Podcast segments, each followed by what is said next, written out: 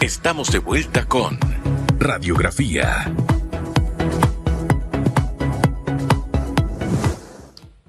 Ocho de la mañana, 13 minutos. Estamos de regreso y hay pregunta en redes. Dice la productora que las redes están arrasando. Está a punto de colapsar.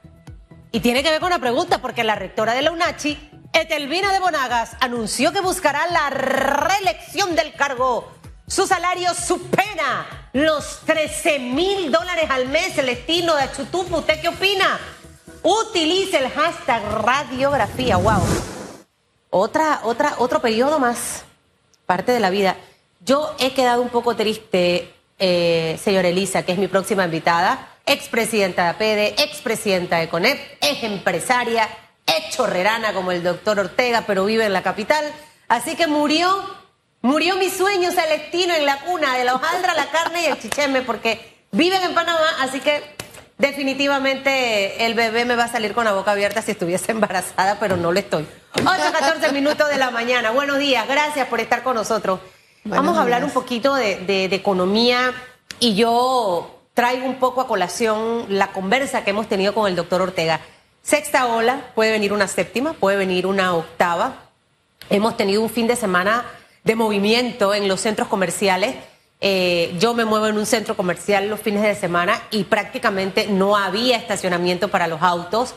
Y, eso me pone contenta porque siento que la economía empieza a dar eso, esos pasos, ¿no? Eh, el décimo pagado, los ahorros de Navidad a otros. Eh, ¿Cómo han eh, ustedes visto este movimiento en fin de año a nivel empresarial? Si realmente sienten que estamos en esa reactivación económica, porque tú, es como yo le digo, tú no puedes medir que te fue bien en un mes por dos días. O sea, este es un que dos días impactaron la aguja y empujaron, ok, perfecto, y se valora y se aplaude. Pero esto tiene que ser constante. Entonces, no sé cómo lo ven ustedes, Elisa. Sí, muy buenos días, encantada de estar aquí. Eh, definitivamente estos meses, especialmente el mes de diciembre, es un mes importantísimo para el movimiento de la economía nacional en todos los aspectos. Pero como tú bien señalas, esto no puede ser una cuestión de un mes, una semana o dos días. Nosotros tenemos que trabajar en función de que el crecimiento, la agilidad del comercio, la atracción de inversión sean constantes. Y sentimos, eh, por ejemplo, yo te puedo hablar más de lo que sentimos en el sector construcción, ese auge que esperábamos va dándose, pero mucho más lento de lo que nosotros mismos esperábamos. También tienes un factor que eh, yo siento que está golpeando muchísimo el tema de la economía nacional y de la inversión, y es la aparición de una variable que no existía casi en nuestro país, ¿verdad? Eh, que es la inflación. Una inflación que medida hasta, creo que la midieron el primer cuatrimestre del año, porque no se ha medido más, ya iba por alrededor de 3.5%. Eso suena poquito cuando tú oyes que en otros países de América del Sur la inflación es del 40%. Pero resulta que Panamá no está acostumbrada a tener inflación. ¿Y qué significa tener inflación? Que de alguna u otra forma los precios suben, todos los precios suben.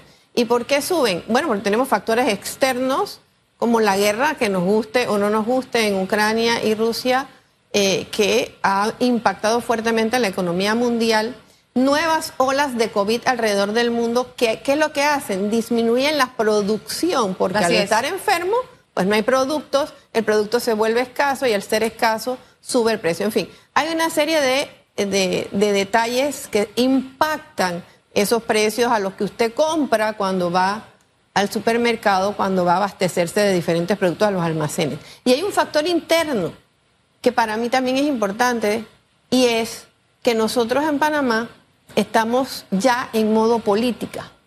No estamos pensando en resolver problemas coyunturales de importancia superlativa que nos causan grandes problemas. Ejemplo, caja de seguro social. Señores, esas son decisiones que no podemos posponer. Nos acaban de bajar el grado de inversión de cuatro empresas estatales importantísimas ¿Qué significa que nos bajen el grado de, inversión? Que cuando usted va al mercado internacional a buscar un préstamo, por ejemplo, ¿verdad? si el interés es 5, los países que tienen, tienen buen grado de inversión, a lo mejor el interés es 3. Entonces mis tataranietos, porque ya están comprometidos hasta mis tataranietos para el pago de la deuda que tiene Panamá en este momento, pues van a pagar un poquito menos. Eso es fundamental para que precisamente nosotros podamos reactivar la economía. Ahora, y decisiones como la de la Caja del Seguro Social impactan, impactan en ese grado de inversión e impactan en lo que estamos viviendo en este momento en el país. Quiero hacer eh, una pausa por varias cosas que ha mencionado. Uno, esperaban que el sector de la construcción tuviese un movimiento más rápido, entendiendo que el sector de la construcción, el sector turismo, el sector logístico, juegan un papel fundamental para dinamizar la economía. ¿Cómo ustedes vislumbran el 2023 entendiendo que va a venir un tema con la tasa de interés en Estados Unidos y que obviamente producto de la pandemia las casas estaban en stock, no se podían vender, eh, eh, han empezado poco a poco algunas barriadas que tenían casas pendientes a ocuparlas. Eh, ¿Cuánto quedaría en ese stock? Y en cuánto está el crecimiento en este momento y cómo vislumbran el 2023 en cuanto al tema de la construcción. Y la segunda pregunta, para que por ahí mismo luego me la responda, es el tema de la inflación, que sí la vivimos ya los panameños y muchos ya estamos empezando a entender qué es esto. Yo compraba en el súper un frasco de miel de 10 dólares y ahora me cuesta 15 dólares. Yo digo, pero Dios mío, ¿cómo subieron el precio tanto? El café, el pan, eh, el jabón, los jugos. Hay ciertos productos que han tenido un disparo en los precios abismal. No es un cuara, un peso, un dólar, no, arriba de los 3 dólares. Eso es inflación. Y ahí es cuando usted te empieza a ver, porque todo eso tiene una cadena. Está todo el tema de ese empresario, de traer ese producto, los fletes, o sea, una serie de factores. Estados Unidos ha tomado medidas, el presidente Biden, específicamente para el tema de inflación. Mi segunda pregunta sería, ¿Panamá ha hecho algo en relación al tema de la inflación? Que ahorita está para mí como que en los primeros pasos, Elisa, todavía no tenemos la inflación, que ojalá que no llegue hasta que me hizo, porque eso complicaría más el panorama. Esas dos cositas. Bueno, yo te voy a comenzar por la inflación. Eh, Estados Unidos puede emitir dólares. Nosotros no emitimos dólares, pero tenemos dólares. O sea que lo que pasa en Estados Unidos impactará lo que nosotros hagamos acá en Panamá en relación al tema de la inflación, que sí lo estamos sintiendo y que tiene aristas, porque no confundamos que sube la miel y que suben los productos porque el empresario le pone esos precios. Yo creo que aquí es importante aclarar que sobre todo los productos importados están teniendo esos precios por la escasez por lo que hablamos en la guerra, por los fletes que aún han estado bajando, estaban bajando, pero que aún no llegan a los niveles que teníamos, por ejemplo, hace tres años, están altos, y evidentemente un país donde muchos de nuestros productos son importados, los traemos de afuera. Entonces, eh, ojo con las decisiones macroeconómicas que se tomen entonces desde las autoridades para poder palear esta situación, como lo está haciendo Estados Unidos desde su óptica, nosotros tendremos que tener la nuestra. Y no veo realmente, eh, yo te voy a decir, no veo luces con relación a que eso se esté haciendo, eso me preocupa.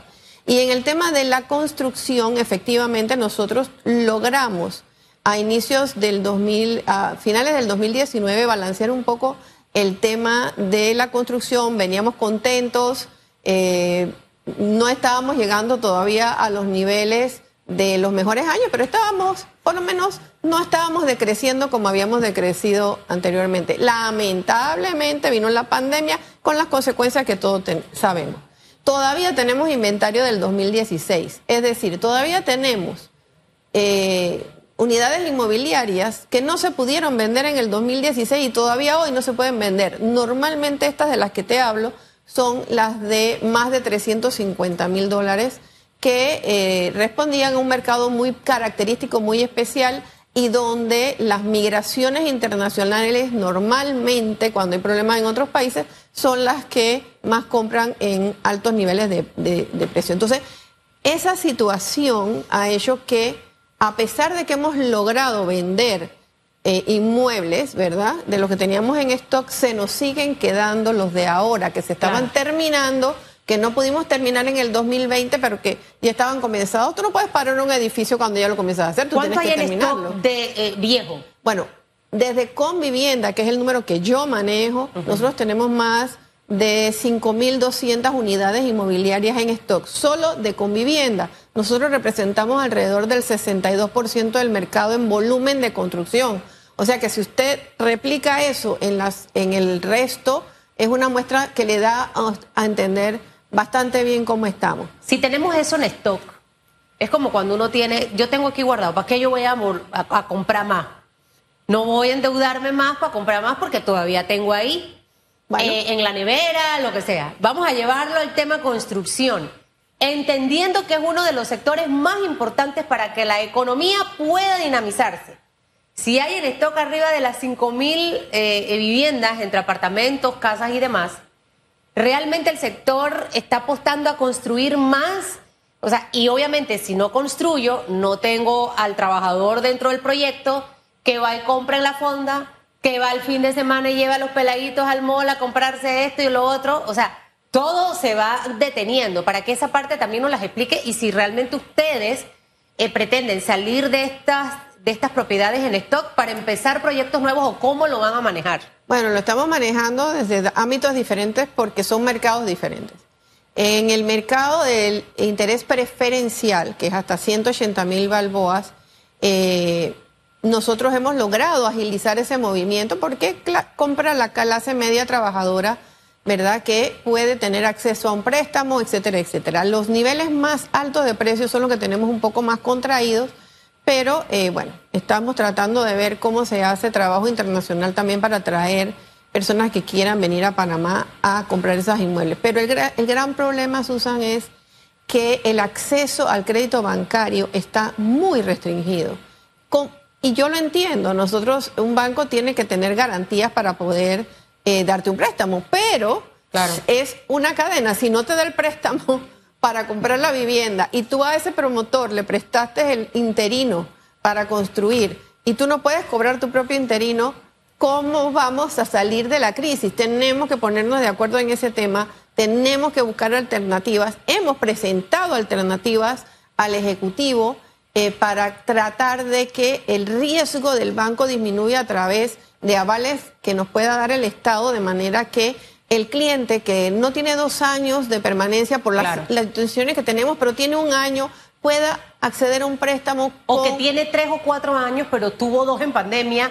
Y su, y su flujo de caja no fue bueno. que la forma en que se evalúa al cliente sea un poco más flexible y eso solamente lo vamos a lograr con la buena voluntad de los bancos, y también con el gobierno haciendo cosas para que eh, haya estímulo eh, en ese sentido. Pero mira, lo más preocupante es que el aporte del sector construcción, y aquí estoy hablando solamente de construcción de vivienda, pero el sector construcción al Producto Interno Bruto, nosotros lo teníamos arriba del 15-16% sin tomar en consideración todo lo que viene adjunto a eso, que llegábamos casi al 30% pero solamente en el sector construcción. Nosotros estamos ahorita en un aporte de 9.2. Imagínese. Eso quiere decir, y yo le voy a traducir eso al español, que usted que me está viendo desde su casa, que estaba trabajando en el sector construcción, es posible que usted no esté trabajando.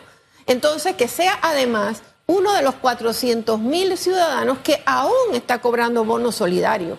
Esta situación es insostenible cuando la única forma de conseguir progreso, de poder echar para adelante. Es, trabajando. trabajando, no que le estén dando un bono. Entonces, ah, ah. ahí, hay, ahí, hay, que meterle mucho, mucho diente a eso. En, este, en, este, en este punto, y que mucha gente sé que hoy su Navidad no va a ser igual a la de hace tres años. Así es. Quizás este año ni siquiera comprar bolito, o sea, muchas cosas están limitadas porque el, el, panameño tuvo que recortar su presupuesto también en casa. Así es. Y por esa razón es que a lo largo de todo el año no hemos visto Hemos visto muchos restaurantes cerrados, hoteles cerrados. En estos días pasé por Avenida Cuba y vi varios hoteles eh, de historia en Panamá cerrados por completo. Y, al final ese no es el fenómeno que nosotros estamos buscando. Muchas reuniones se han sostenido, señor Elisa Suárez, con ustedes, tanto el gobierno como el sector empresarial. Ustedes presentaron un sinnúmero de propuestas.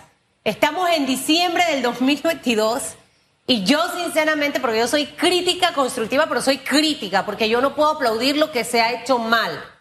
En este aspecto, siento realmente que no hemos avanzado. Carlos Araúz, que es nuestro analista que va a estar hoy, ha hablado infinidades de veces en esta mesa acerca de los, de los bonos estatales para garantizar la seguridad del sistema bancario. Porque tenemos que entender que no todas las empresas han tenido buenos años.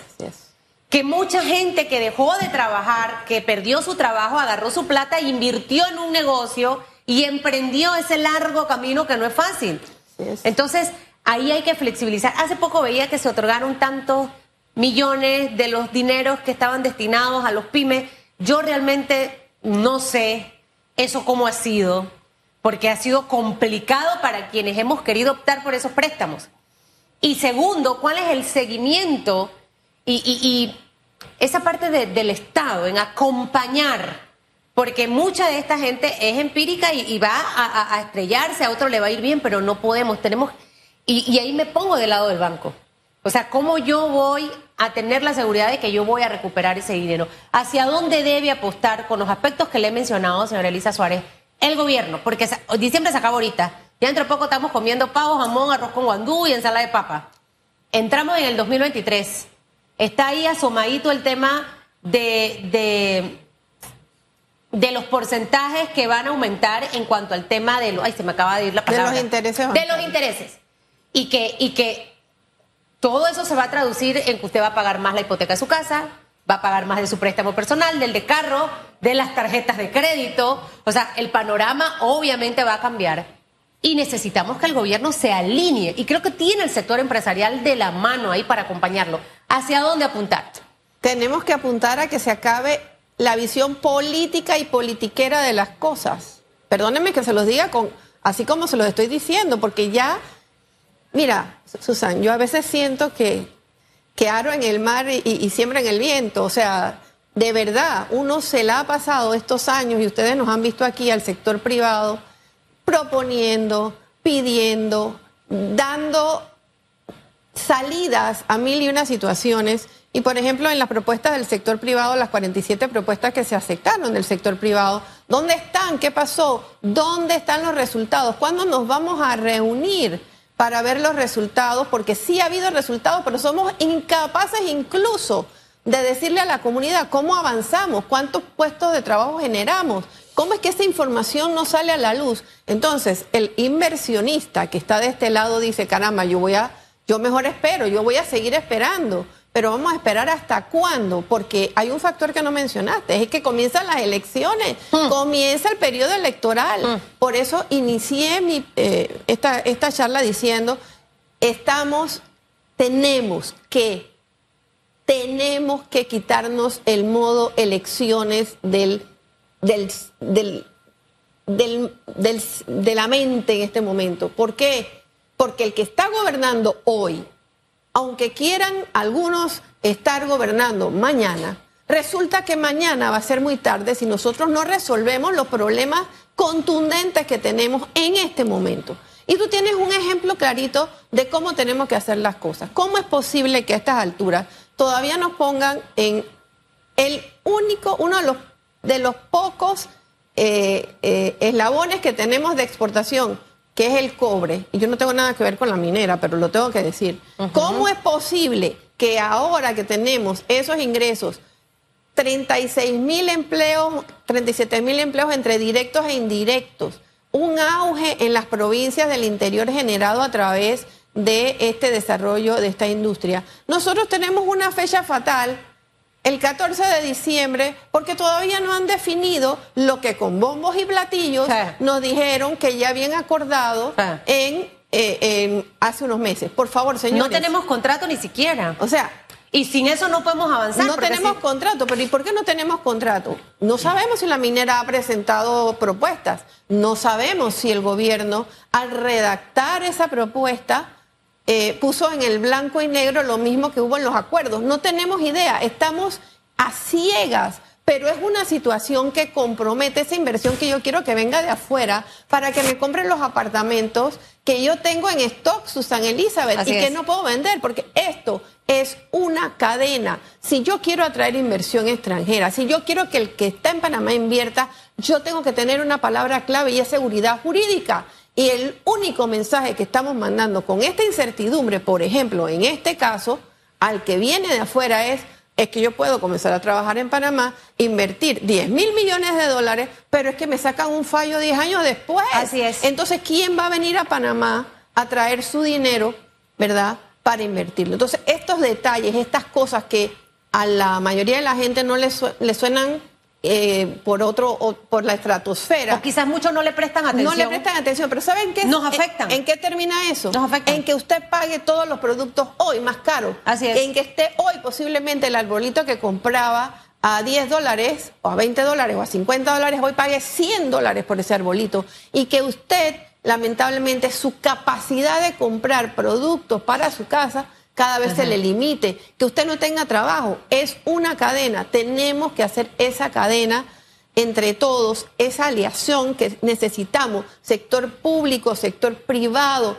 Señores de los partidos políticos, por amor de Dios, nosotros necesitamos trabajar en el partido que tiene cuatro millones y medio de habitantes mal contados, que es el partido Panamá. Cuando nosotros entendamos que tenemos que trabajar por el país, que es el único que tenemos, no tenemos otro, y gracias a Dios, nosotros no tenemos caravanas de panameños migrando para otros países. Pregúntense por qué. Porque Panamá es un país de oportunidades, es un país que tiene muchas cosas por hacer, que nos puede ir muy bien, pero para lograrlo tenemos que trabajar juntos. Y depende de cada uno de nosotros, que es la responsabilidad. Y yo rescato parte de la entrevista del día de ayer con el expresidente Ernesto Pérez Valladares. Nosotros tenemos que aprender a votar por propuestas y por objetivos. No sea parte de la politiquería de este país, porque la politiquería es la que nos tiene básicamente en la situación que estamos. Aquella persona que me escribió, Susan, es que los pagos están muy grandes. Bueno, aquí con la conversación que hemos tenido con Elisa Suárez, ¿por qué hoy estamos pagando más por las cosas? ¿Por qué la inflación nos está afectando? ¿Por qué no vienen los inversionistas? Porque no ven seguridad jurídica en Panamá, porque las cosas, usted no va a una empresa a trabajar sin tener un contrato firmado, sin tener las reglas claras, cuál va a ser su horario, entrada, salida, cuánto va a ganar. Entonces, al final, tenemos que ser conscientes, revisar lo que no hemos hecho bien, porque necesitamos, Elisa, un Panamá para todos los panameños. Esa frase la meten mucho los que aspiran a ser presidente, pero hacer la realidad es totalmente distinto. Y lo que tú estás viendo ahorita mismo es todo alejado a eso. Así que usted en mayo vote por propuestas y objetivo país.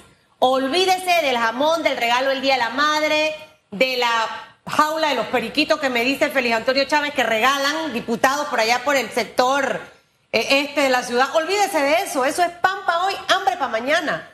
Piense en oportunidades para que compre comida barata, para que sus hijos tengan una buena educación, para que tenga buena salud, para que cuando usted llegue haya cupo, no tenga que hacer fila, el médico esté, no tenga que ir a comprar medicina, que sus carreteras no estén llenas de huecos. Por eso es que tenemos que escoger bien. Vamos, es como el hombre y la mujer. El hombre, ah, no, yo la quiero a ella porque está bonita, está curvilínea. ¿Y usted qué sabe qué tiene esa mujer en la cabeza? ¿Cómo se porta? O viceversa el hombre. Hay que escoger bien. 8 de la mañana, 36 minutos. Yo de todas maneras le, le voy a tirar el reto, Elisa y Eduardo Ortega. Ustedes pueden coordinar con alguien que vive de Chorrera. Sí, porque eso me, mi alguien me lo chateó. Susan, hay delivery. Alguien que venga de por allá, ellos coordinan y te traen tu chicheme, ¿verdad, Celestino? Eso. Claro que sí, pero. George mismo que lo traiga, George mismo que me traiga. No me dejes ir sin despedirme y desearle un feliz Día de las Madres a las mamás panameñas esforzadas, ¿verdad? A las que a la mía que está en el cielo y también una feliz Navidad. Pensemos en Panamá, señores, el regalo más bonito que nos puede traer el Niño Dios es. es un Panamá lleno de paz, de armonía y de donde no brille lo que está brillando hasta ahora, que es el egocentrismo y, y la dejadez. Usted también que tenga feliz Día de las Madres, señora Elisa. Nos vamos a la pausa al regresar. ¡Ay, mi Dios! ¡Ay, mi Dios! La rectora del Chiriquí va por otro periodo. Gana más de 13 mil dólares y la gente se desbordó. Celestino hace con la cabeza así porque el pobre, el pobre en su vida, ¿cuándo va a ganar 13 mil dólares? Pausa, señores, y regresamos en segundos. En breve regresamos con más de Radiografía.